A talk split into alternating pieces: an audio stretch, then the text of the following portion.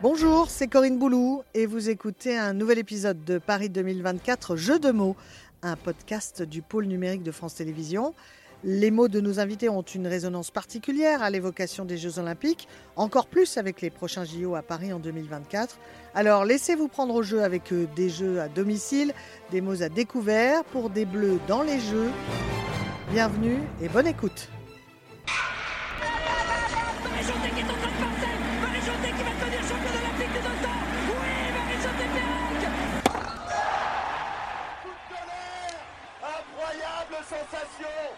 Petit frère s'est fait un prénom.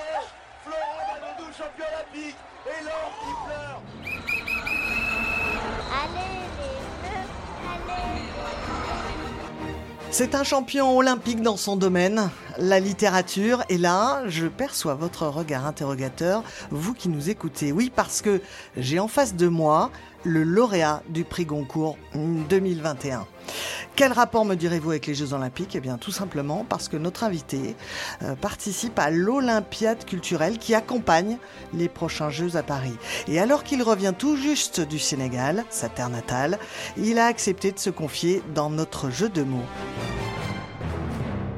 Bonjour Mohamed Bougarsar. Bonjour et merci beaucoup pour votre invitation. Écrivain, trentenaire, plus jeune lauréat d'ailleurs hein, du prix Goncourt pour la plus secrète mémoire des hommes, paru aux éditions Philippe Ray. Vous êtes un ambassadeur de Paris 2024 pour la culture et vous nous en direz un peu plus dans, dans quelques minutes. Mais tout d'abord, est-ce qu'il est possible de faire une comparaison entre le prix Goncourt pour un auteur et un titre olympique pour un athlète? Oh, je, je n'irai pas jusque-là. Je crois que dans l'émotion et la joie qu'on ressent, c'est possible. Mais dans les efforts qu'on déploie, la constance que ça nécessite dans l'entraînement, dans le sérieux, dans la discipline, je crois que j'ai infiniment plus de respect, d'admiration et de jalousie pour euh, les, les, athlètes. Le prix Goncourt arrive euh, une fois dans une vie, ça le rend peut-être plus précieux, sauf si on s'appelle Romain Gary et qu'on l'a deux fois ouais. en passant par des subterfuges. Mais les prix olympiques peuvent arriver plusieurs fois. Mais à chaque fois, je crois que c'est une émotion aussi particulière qui vient au terme de tellement d'efforts. Et une autre grande différence, c'est que dans le sport, il y a des concurrents, il y a une compétition pour arriver à cela, alors qu'en littérature, en principe, ce n'est pas comme cela que ça se passe, même si euh, au bout d'un moment, on se retrouve à côté d'autres livres qui peuvent prétendre au même prix. Donc la comparaison s'arrête à un certain endroit, et cet endroit-là est celui où... Euh, les champions sont livrés seuls. Euh, vous aussi, quelque part, quand vous êtes face à, à la page blanche? Oui, mais disons qu'un prix littéraire ne dépend pas que de nous. Disons mmh. qu'il y a d'autres acteurs qui Vous avez des concurrents jeu, qui aussi, jugent, il y a des concurrents, et puis il y a un jury qui décide, qui est souverain. Alors que dans le sport, pour être champion olympique, finalement, ça ne dépend que de nous. Disons que l'effort qu'on fournit jusqu'au bout tient simplement à notre énergie, notre détermination, notre force physique, mentale, notre tactique. Voilà, tout un ensemble de choses qui font qu'il y a quelque chose d'infiniment plus solitaire, je trouve, dans l'accomplissement sportif. Alors les Jeux olympiques pour vous, Mohamed, en quelques mots, c'est avant tout une page blanche, on vient d'en parler, un roman ou une encyclopédie? Alors, c'est un, une encyclopédie. Disons que c'est une manière de connaître le monde entier. Le fait de voir tous ces athlètes qui viennent de différents pays, dans différentes disciplines, avec différentes approches de leur sport, est une manière finalement de s'intéresser au monde entier et de lire finalement le monde entier. C'est une forme d'encyclopédie du monde, d'autant plus intéressante qu'elle s'étend sur plusieurs années, sur plusieurs décennies, sur des millénaires d'ailleurs, si on remonte à la, Grèce. Et évidemment, lorsqu'on songe à la Grèce, on songe aux Olympiades, aux Jeux olympiques, euh, qui nous sont parvenus sous d'autres formes jusqu'à aujourd'hui. Mais les Jeux olympiques accompagnent comme ça l'histoire d'une grande partie de l'humanité et des savoirs humains qui se sont développés. Est-ce qu'il est compliqué de se remettre à l'écriture après avoir obtenu cette consécration qu'est le Goncourt, comme il est souvent difficile pour un médaillé d'or de reprendre la routine de, de l'entraînement euh, et de se oui. remettre en selle quoi? Oui, bien sûr. Il faut retrouver, il faut d'abord se reposer ensuite retrouver une autre motivation, trouver en soi les forces nécessaires pour repartir vers autre chose, pour ne pas considérer qu'on a atteint euh, un Olympe, justement, et qu'il n'y a plus rien après à faire. Euh, de ce point de vue-là, c'est assez comparable. Je pense que l'énergie mentale qu'il faut pour se ressourcer, oui, peut être comparée. Mais après, euh, encore une fois, je ne me compare pas à un, un marathonien, par exemple, qui a remporté l'épreuve olympique et qui doit se remettre à l'entraînement. Ce n'est pas du tout la, la même chose. Est-ce que justement l'inspiration, vous l'avez euh, trouvée pour écrire un prochain, euh, un prochain ouvrage un Pour prochain l'instant, livre? je réfléchis. Disons que je suis encore au moment où je décélère encore après cette, ces deux ans, parce que ça fait bientôt deux ans, Eh c'était en 2021. Et depuis deux ans, je, je parcours un marathon à ma manière. C'est-à-dire que je, je parcours le monde, je vais ici et là, je vais présenter le livre dans d'autres pays, dans d'autres langues. Ça Ce- change une vie, le et ce n'est pas concours encore fini. Ça change une vie, clairement. En tout cas, moi, ça a changé la, la mienne. Maintenant, euh, j'attends de voir si ça changera mon écriture. Et ça, je verrai dans quelques mois quand ce sera, cette tournée sera finie et qu'il faudra que je me replonge dans, dans l'écriture. Mohamed Bougarsar, à quand remonte le souvenir des Jeux Olympiques pour vous? Mon premier souvenir remonte aux Jeux Olympiques d'Atlanta, 96. euh, J'ai 6 ans à ce moment-là, et je pense que ce sont les premiers Jeux que je regarde sans vraiment comprendre, sans en saisir tous les enjeux, mais je pense que ce sont les premiers que je regarde à la télé. Mais je pense que les premiers Jeux que j'ai vraiment regardés avec une conscience très forte, c'était à Sydney, En euh, 2000. en 2000. J'ai 10 ans. Quatre et- ans après. euh, Quatre ans après, voilà. Mais les premiers, tout premiers que j'ai vus, c'est 96. et, et quelle image forte en gardez-vous de 96 De d'Atlanta? 96, j'ai deux flashs qui me reviennent comme cela. Le premier concerne le football parce que c'est ma passion et l'équipe euh, qui remporte le tournoi cette année-là, c'est le Nigeria, une équipe africaine donc. Et le souvenir qui me frappe là, c'est leur maillot de football. Très graphique avec des couleurs très vives, vert, blanc, vert, qui représentent leur drapeau et que j'avais envie d'avoir. Je trouvais le maillot très beau et surtout, je regarde cette équipe qui est composée d'une génération dont je connaîtrai un peu plus tard la valeur. C'est la grande génération du Nigeria des années 2000, fin des années 90, début 2000, euh, Djedje Okocha, Nwankwo Kanu, Amokachi, euh, Sunday Taribo West. C'est vraiment des grands noms de Ouais. mon enfance de, de- de foot. Et ils remportent le tournoi face à l'Argentine après avoir battu le Brésil et quelques autres nations. but marqué par le Nigeria. Extraordinaire. La victoire par Amuniche, celui qui est rentré au dernier moment. Le Nigeria va être, va être champion olympique pour la première fois de l'histoire. Un grand titre pour un pays africain. Le Nigeria mène 3 à 2 alors qu'il reste moins d'une minute à jouer. Alors que Monsieur Colina regarde sa montre. Il ne va pas tarder à siffler. Mais c'est fini. Le Nigeria est champion olympique. Il y a ce premier souvenir-là très fort que, que je, je connais cette génération-là qui va exploser aux yeux du monde encore deux ans plus tard, en 98, lors de la Coupe du Monde en France. Exact. Et puis, euh, la deuxième image, mais que j'ai redécouverte, je pense que je l'ai vue enfant, mais je l'ai revue, lors de ces mêmes Jeux-là de 96, c'est Mohamed Ali qui allume la flamme olympique en tremblant, mais qui l'allume tout de même, avec tout ce que ça, ça a d'émotion, tout ce que ça regroupe à ce moment-là, autour de cette figure légendaire, presque mythologique, euh, qui est affaiblie, parce que la maladie de Parkinson est déjà là, qui arrive à tout de même, en tremblant, à allumer la flamme olympique. C'est tout un symbole de l'homme qu'il était, non seulement, mais aussi de l'esprit des Jeux olympiques. Un battant. Un battant qui n'a pas peur de se montrer aux yeux du monde tel qu'il est, c'est-à-dire fort malgré la- l'affaiblissement Mm. progressif. Et ça, c'est quelque chose qui me frappe euh, beaucoup. Donc le Nigeria et Mohamed Ali. Et en 2000, à Sydney, lorsque vous avez euh, Alors là, plus là cette euh, perception des, des jeux et des exploits qui s'y déroulent plusieurs images, mais la plus forte, le- je pense que c'est le moment peut-être le plus fort de l'histoire de ces JO-là, c'est le nageur Eric Moussambani. Le nageur équato-guinéen Eric Moussambani, qui lors de cette épreuve du 100 mètres euh, nage libre, hum, commet, ce n'est même pas une contre-performance, c'est une non-performance, Oui. mais qui devient Mais en extraordinaire. même temps, c'est l'universalité du sport, ce dont on parlait tout à l'heure, qui permet à ça. ce nageur, on a même peur pour lui qu'il se noie, qu'il dans, se la noie piscine, dans la piscine. Et, et- et finalement, il y arrive. Il y arrive. L'histoire du nouveau recordman du monde du 100 mètres nage libre le plus lent, Eric Moussambani, débute en fait dans cette piscine du nord de Malabo. la seule piscine véritablement disponible pour pouvoir s'entraîner en Guinée équatoriale. Une piscine privée de 16 mètres sur 8 dans un hôtel de luxe, c'est ici qu'Eric apprend à nager il y a tout juste 10 mois, avant d'être lancé dans le grand bain olympique de Sydney. Le problème, c'est qu'Eric, entraîné pour 50 mètres, apprend sur place qu'il est en fait engagé sur 100 mètres. La suite appartient aujourd'hui à la légende des Jeux, avec une deuxième longueur de bassin, certainement la plus longue de l'histoire. Et euh, au début, évidemment, je me rappelle, on rit, on se dit, mais qui c'est? On l'appelle Langui, Eric, Eric Moussambani Langui qui nage tellement lentement par rapport aux autres, mais qui n'abandonne pas. Et peu à peu, les rires, les colibés se transforment en encouragement et il devient euh, vraiment la mascotte de ces JO-là et de l'esprit olympique de façon générale, puisqu'on on le soutient, on l'encourage, il termine. Et quand on replace cet homme dans l'histoire de son pays à ce moment-là et qu'on découvre après comment il est arrivé à ce bassin à ce moment-là. Euh, c'est absolument extraordinaire. C'est un symbole, c'est un héros de l'esprit olympique, je pense, et c'est un espoir pour toutes les personnes qui se disent qu'une épreuve n'est pas pour elles.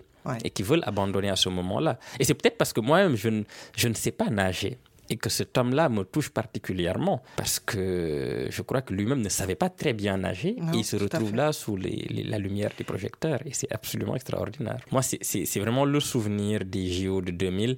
Après, j'ai un autre souvenir, mais qui est moins heureux parce que cela s'est mal terminé. Ce n'est même pas le souvenir d'une sorte de défaite, mais c'est le souvenir de tout ce qu'on n'aime pas dans l'esprit olympique qu'on découvre plus tard mm. autour du dopage. Eh Puisque quand j'étais jeune, l'une de mes idoles, parce que je pense que j'étais un peu amoureux d'elle, c'était Marion Jones c'est la sprinteuse américaine. Et on championne olympique. Championne olympique. En 2000 euh, à Sydney. C'est ça. Et derrière. C'est ça. On découvre qu'il y a ce, scandale du, de dopage. C'est extrêmement triste. Et pour, vous, aviez euh, vu justement la finale olympique de, de Marion Jones en 2000 Je l'ai vu. L'inaccessible, l'invincible Marion Jones qui s'est fixé un challenge incroyable, remporter 5 médailles d'or aux Jeux Olympiques sur la piste, qui écrase 100 mètres. Attention chrono, 10,75, meilleure performance mondiale de l'année. Ce qui me frappait, avant chaque course, il y avait cette forme de nervosité. Et je me rappelle son sourire après avoir gagné. Et, on se dit à ce moment-là, elle pense qu'elle a gagné en ayant euh, fauté. C'est ça. Je me dis toujours, mais comment peut-on euh, avoir eu... C'est le paradoxe et à la fois ce qui est fascinant.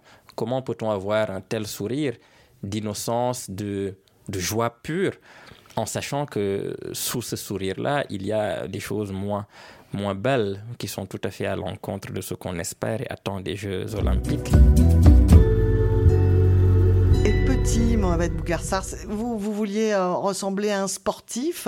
Vous pratiquiez quel sport d'ailleurs euh, au Sénégal? Moi, j'ai toujours pratiqué le, football. Hmm. C'est pour ça que les parcours des équipes africaines au JO m'ont toujours beaucoup ému parce qu'après le Nigeria, c'est le Cameroun qui est aussi la grande équipe des JO de, Sydney. Après Atlanta, c'est le Cameroun. Et ce sont des générations comme ça de joueurs. Okocha pour le Nigeria, Samuel Eto'o, Patrick Mboma pour le, Cameroun, que je suis beaucoup. Et puis à côté de cela, je pratiquais beaucoup la, course, le sprint, puisque euh, au Sénégal, en Afrique de l'Ouest, nous sommes plutôt de ce côté-là de la course.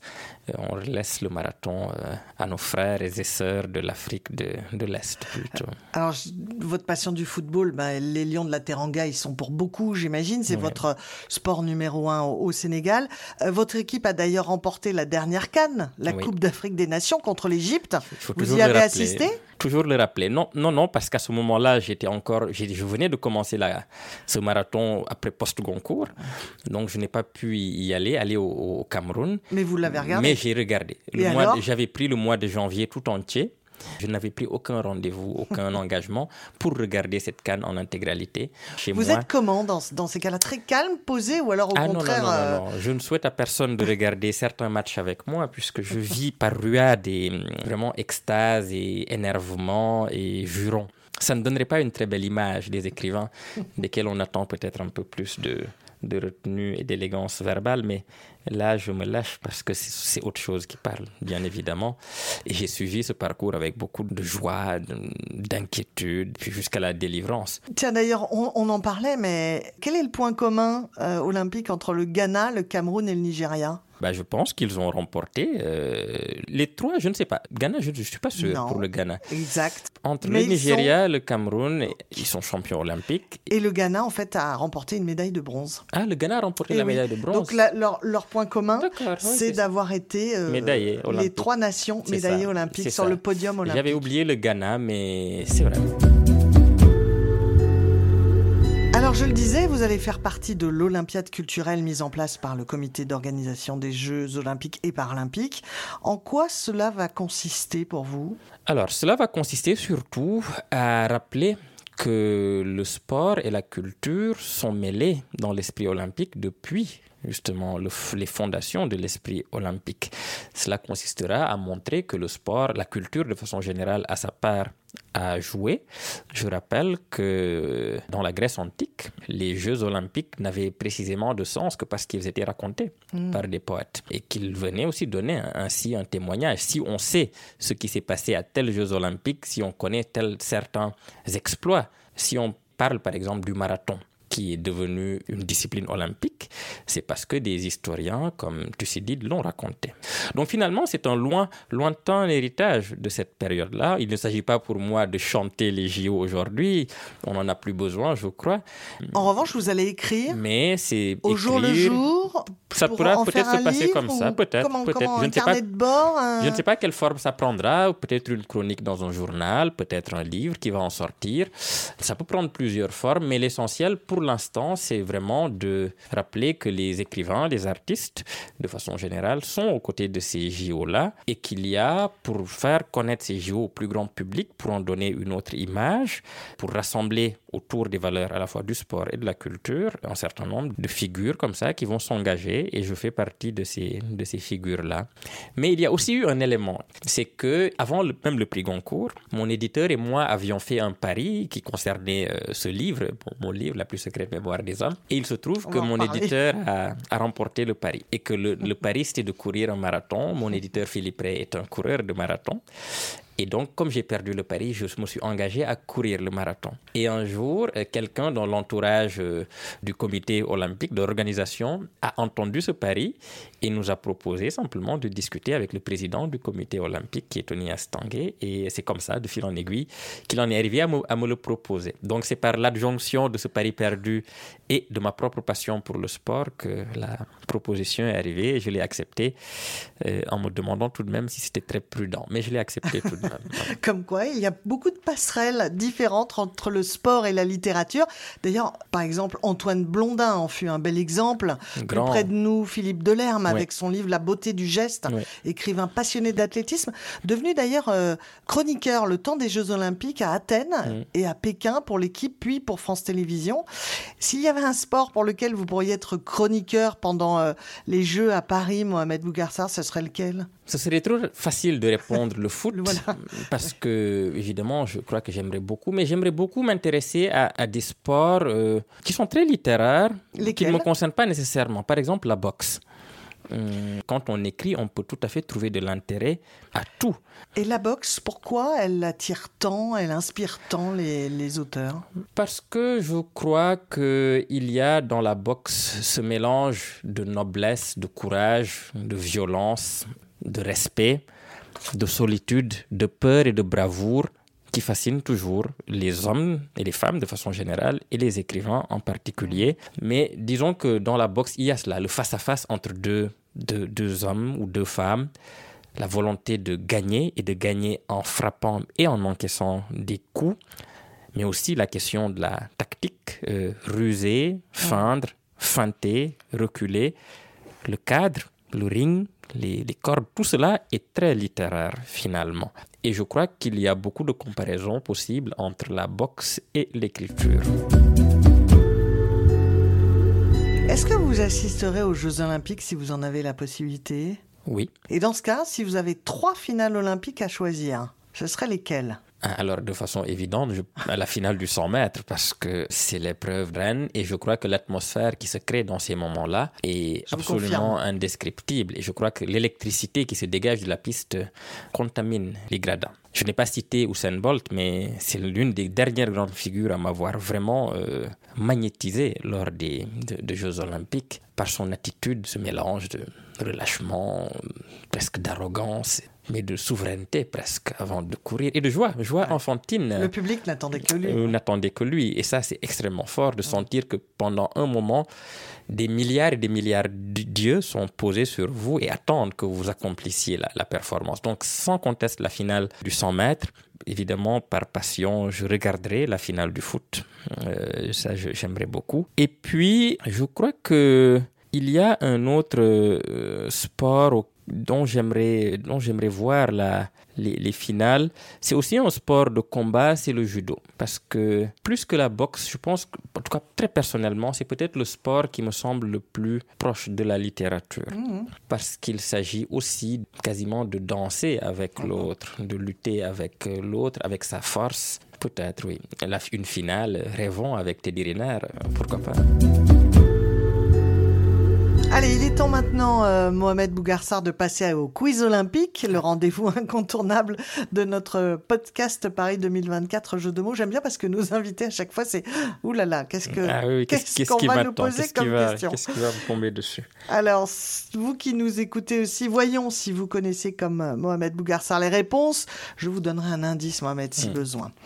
Euh, mais mais je, je vois votre passion du sport transpirer depuis le, le début de l'entretien et donc je me dis que ça va être... euh, Ah bah écoutez, on va voir ça, mais vous allez passer ça très vite. Euh, quel est le symbole des cinq anneaux olympiques que vous verrez fleurir sur tous les sites olympiques en 2024 Un indice, ils sont les symboles de l'universalité de l'esprit olympique dont on parlait justement. Il y a cinq anneaux olympiques. Oui. Qu'est-ce qu'ils veulent dire ces Qu'est-ce qu'ils veulent dire? olympiques? Il représente, il me semble, les cinq continents. Bravo. Effectivement, ils représentent les cinq continents qui participent aux Jeux, donc l'Afrique, l'Amérique, l'Asie, l'Europe et l'Océanie. Bon, il manque l'Antarctique, mais il n'y a pas beaucoup d'athlètes euh, là-bas. Ces cinq continents ont-ils tous organisé les Jeux olympiques? Un indice? Il me semble que non.